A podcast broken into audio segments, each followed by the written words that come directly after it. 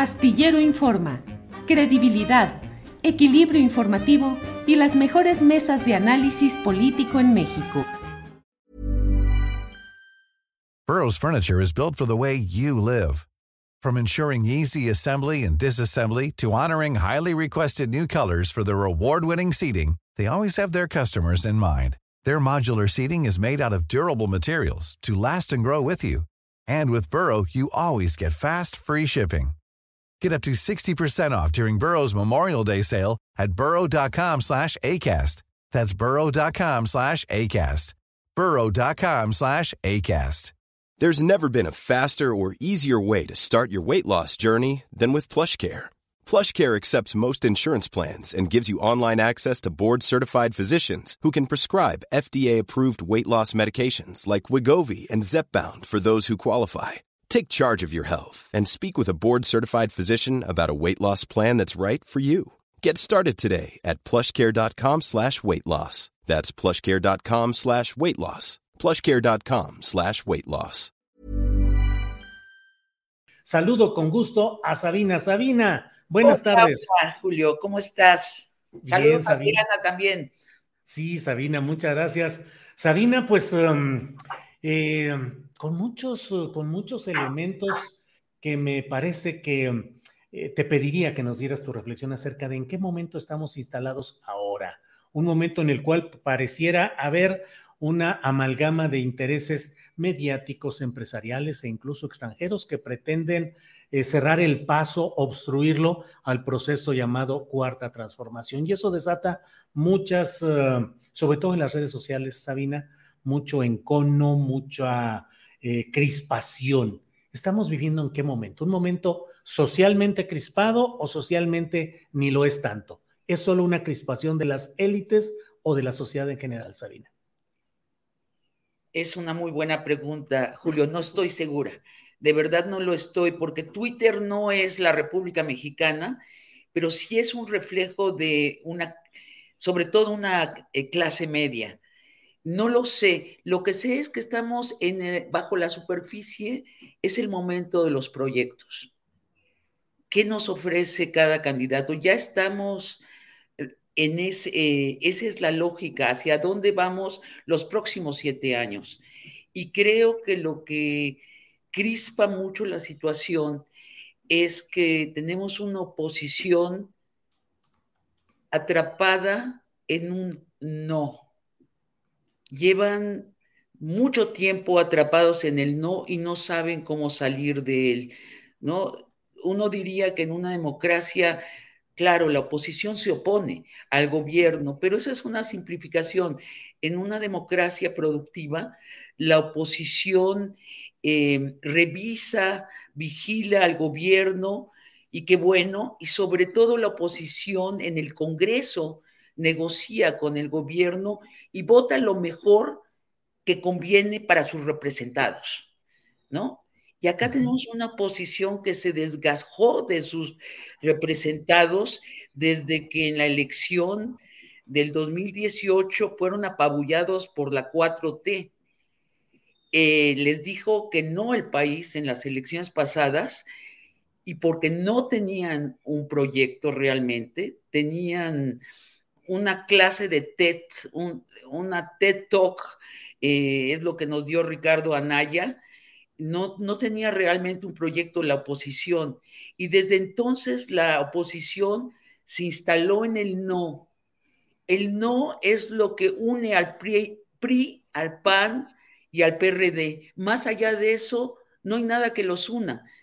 También este, en el Congreso, pues han dicho que no a todas las iniciativas y cuando el país les entregó la mayoría del Congreso, lo dilapidaron en una moratoria. Dijeron, ahora que somos mayoría y vamos a poder pasar nuestras reformas a leyes, pues no, fíjense que es una moratoria, no hacemos nada el resto del sexenio, no revisamos nada, no pasa nada en este país y casi como un karma, quito el casi, como un karma directo, ahora no tienen un proyecto. Es, el único proyecto es el no. Ante esa desesperación, insisten en ese, en ese no y lo llenan de adjetivos. ¿no? Entonces el rechazo se vuelve eh, grosería, se vuelve amenaza.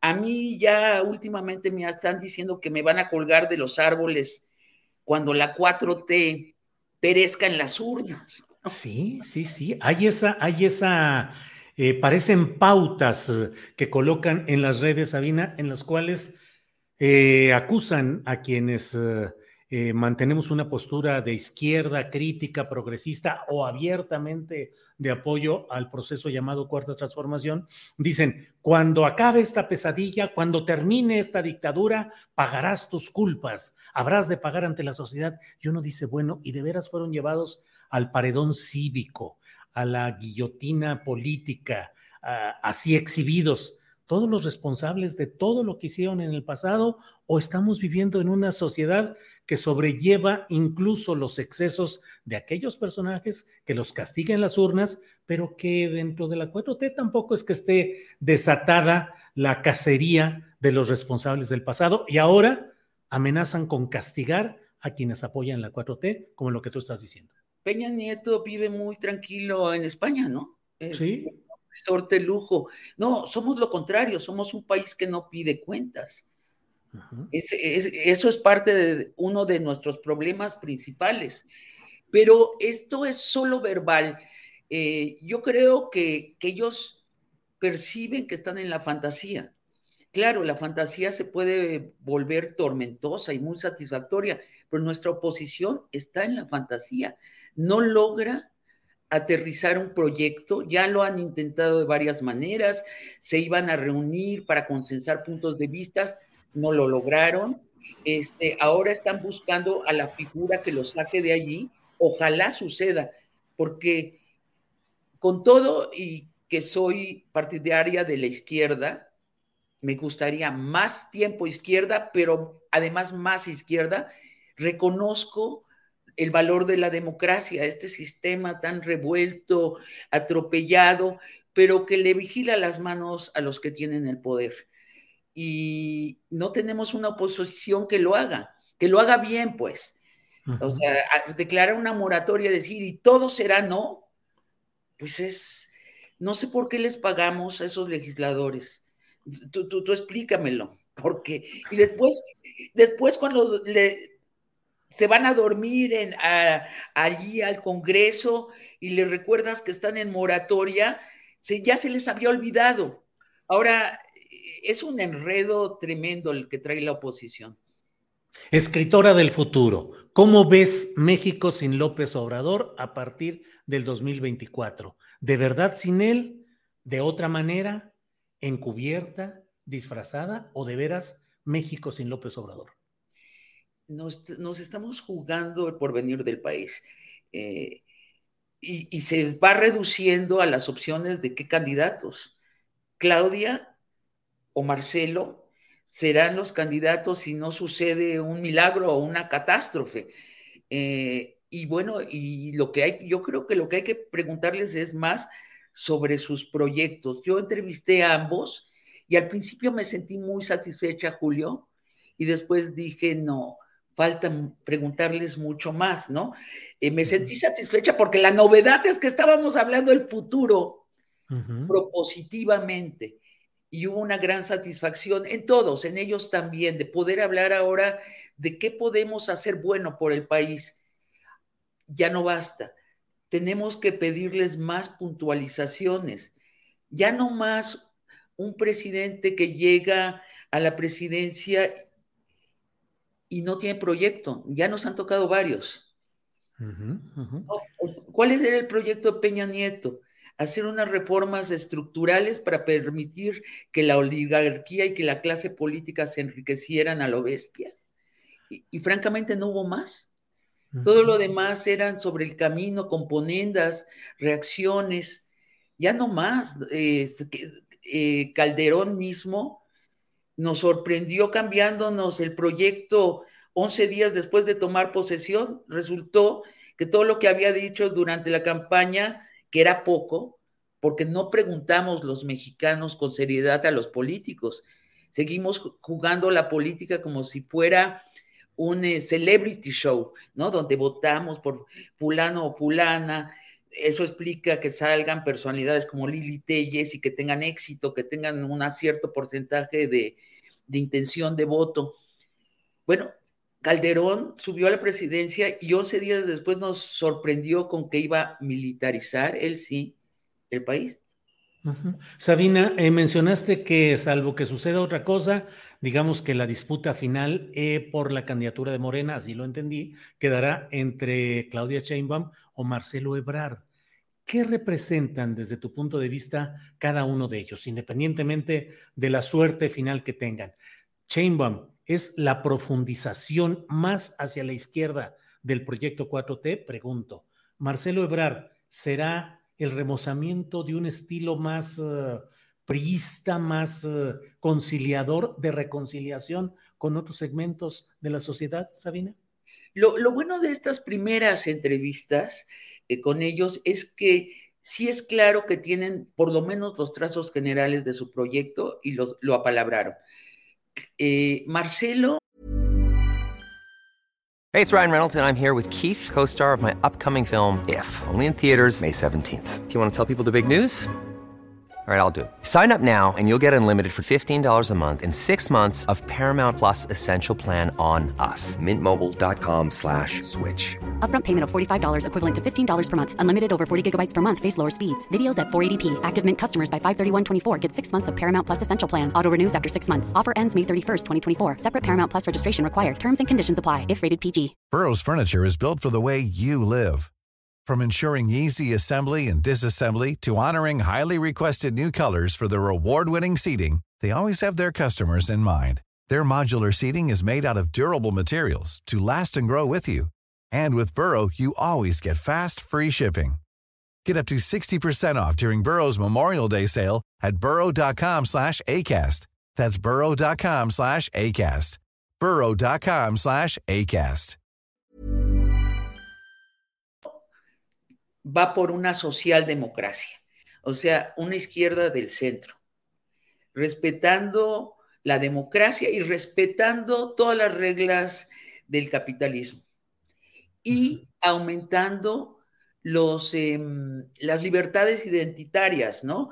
Los, ya nos faltan pocas para cubrir en México, pero él las garantiza, estas libertades, y las que falten no sé si nos falta la de eutanasia a nivel nacional, lo va a poner, es seguro. Es un socialdemócrata eh, de esa índole. Se lleva muy bien con los capitalistas. Eh, él resumió su proyecto en la frase, un México de clases medias. el proyecto es que los pobres lleguen a la clase media y la clase media permanezca allí. ¿Concepto ideológicamente volátil, Sabina, el de las clases medias? No, a mí no me lo parece. Yo creo que los mexicanos sí tenemos bien definido qué es la clase media. Es quien tiene una casa habitación, quien tiene televisión, internet y un automóvil. Y, y, que los niños van a la escuela y que sí hay de comer diario. Dicho lo cual, esa clase media no tiene ahorros en el banco. Tiene, si tiene 10 mil pesos en el banco es mucho. Le sucede una desgracia y se va al demonio. Esa es la mayoría de nuestra clase media. Y, bueno, pues es una clase media que no, en un país europeo tal vez no sería llamado clase media. Para nosotros sí. Ahora, ¿qué quiere Claudia? Claudia, el proyecto lo resumió en una frase primero los cuidados para el bien de todos. Y los cuidados en, terminología feminista es cuidar este, la salud, la educación, este, la transportación, o sea, una, una izquierda muy maternal, Julio. una izquierda muy maternal, pues en eso estamos. Y Sabina, la sociedad dividida, esperanzada, con expectativa. ¿Cómo te va a ti en las discusiones respecto al futuro del país, en el cual, bueno, en ciertos segmentos sociales, pues abunda la crítica a la llamada 4T, pero en otros niveles, pues hay un apoyo que se expresa en encuestas de opinión, sobre todo. Así es, así es. Me va muy bien. La, gente tiene, eh, me pregunta porque tengo un programa y una columna, me pregunta, pero me pregunta con esperanza. Sienten que los peligros que les anunciaron sobre que la izquierda llegara al poder no se cumplieron. Eh, y les, em, más que preocuparles, les esperanza saber si esto se va a continuar y hacia dónde se va a continuar, hacia el mundo de Marcelo o el mundo de Claudia. Son dos mundos distintos y que este, yo creo que están muy bien planteados, no contradicen lo que se ha hecho, pero lo mueven hacia otro lugar. Y ahora, sí, el círculo rojo está enloquecido, Julio, y tú, lo debes de saber de sobra, pero enloquecido, ¿eh? O sea, los protagonismos están desatados, eh, todo mundo eh, a un nivel de egoísmo muy brutal, ¿no? Tienen razón porque tienen razón y no quieren oír otra cosa y no quieren oír ni una sola, y están además con la lógica de un partido de fútbol, ¿no? Donde hay dos, dos bandos y se acabó. Y hay que odiar a López Obrador y hay que satanizarlo es loco. Y yo, yo reitero, yo creo que se debe a la falta de, esperanza de ellos mismos en que tienen un proyecto que puede competir.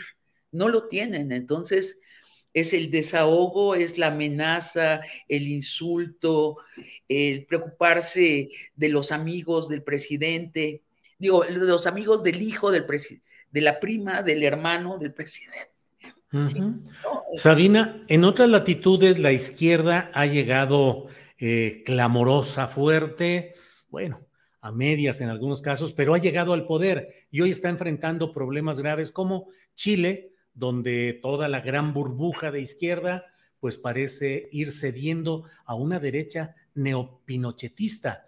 Eh, Argentina, donde pues está la pelea respecto a la candidatura dentro del flanco de izquierda o progresismo frente a poderes mediáticos y políticos muy fuertes, con una ultraderecha muy activa. Brasil, donde Lula da Silva ha llegado, pero en un contorno donde no tiene todo el poder político para impulsar cambios y sí muchos riesgos. ¿Cómo ves el futuro? Eh, de aquí te iba a decir a largo plazo, pues no, ya estamos metidos en, el proceso de la definición de la candidatura de Morena y lo que vendrá. ¿Crees que aquí pueda darse un vuelco en el cual derecha o ultraderecha puedan ganar posiciones y realmente enfrentar a este proyecto 4T? Eh, Julio, si me permites eh, hacer una desviación primero hacia Estados Unidos. Sí. En, Estados Unidos los republicanos ya no tenían un proyecto. Les pasó lo mismo que a nuestros neoliberales de acá, que iban a, prometer que el neoliberalismo ahora sí iba a hacer justicia a las mayorías, nadie lo creía. Y es allí donde entra Donald Trump y mete un discurso de ultraderecho, de ultraderecha, destinado a quién?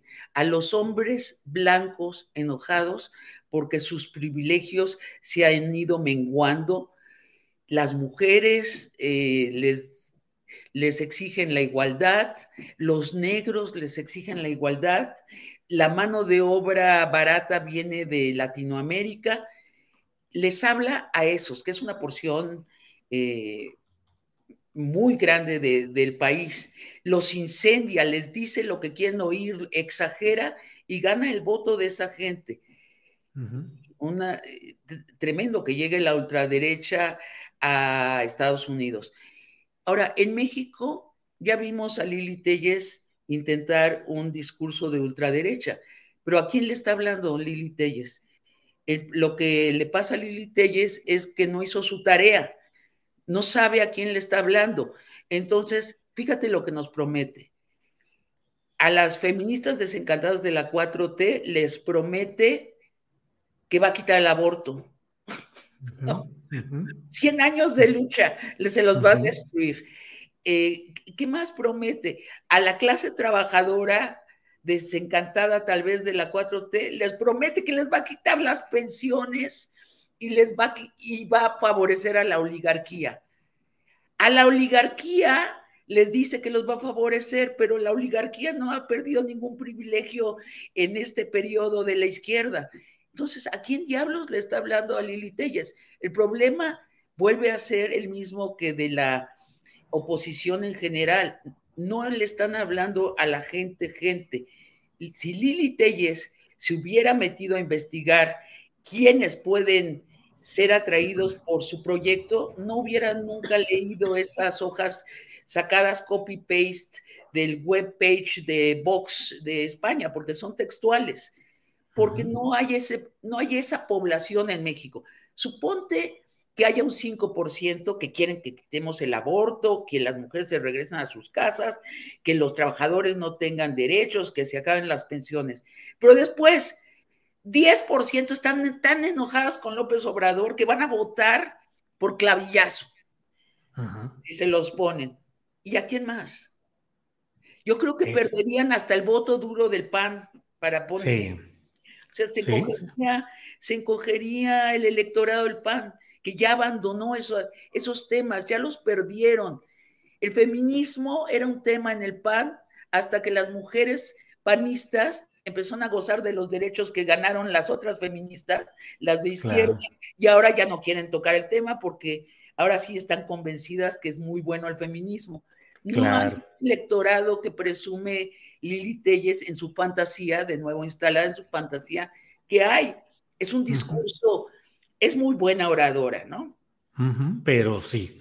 Pero sí. habla. Claro. Sabina, pues como siempre es un placer poder platicar contigo. Te agradecemos mucho esta oportunidad de dar un repaso a algunos de los muchos temas y puntos, nodos y demás que hay en nuestra política nacional. Y bueno, pues esperemos pronto seguir reanudando estas charlas, Sabina. Gracias, Julio. Un abrazo. ¿Te preocupas por tu familia? Entonces, ¿por qué darles solo huevos ordinarios cuando pueden disfrutar de lo mejor? Eggland's Best, los únicos huevos con ese delicioso sabor fresco de granja, además de la mejor nutrición, como 6 veces más vitamina D, 10 veces más vitamina E y 25% menos de grasa saturada que los huevos regulares, además de muchos otros nutrientes importantes. Así que, dales los mejores huevos. Eggland's Best, mejor sabor, mejor nutrición, mejores huevos. ACAST powers the world's best podcasts. Here's a show that we recommend. Kayla Itsinas. Kayla Itsinas. I'm Kayla Itsinas, and I have been training a global community of women since 2009. I've created a brand new podcast, Sweat Daily, to help you level up your life and reach your health and well-being goals. From fitness tips to food that fuels you, meditation to motivation, we've got you covered. Sweat Daily, the happiest, healthiest, and most confident version of you awaits. Available on Apple Podcasts and wherever you get your podcasts. ACAST helps creators launch, grow, and monetize their podcasts everywhere. ACAST.com. Para que te enteres del próximo noticiero, suscríbete y dale follow en Apple, Spotify, Amazon Music. Google o donde sea que escuches podcast. Te invitamos a visitar nuestra página julioastillero.com.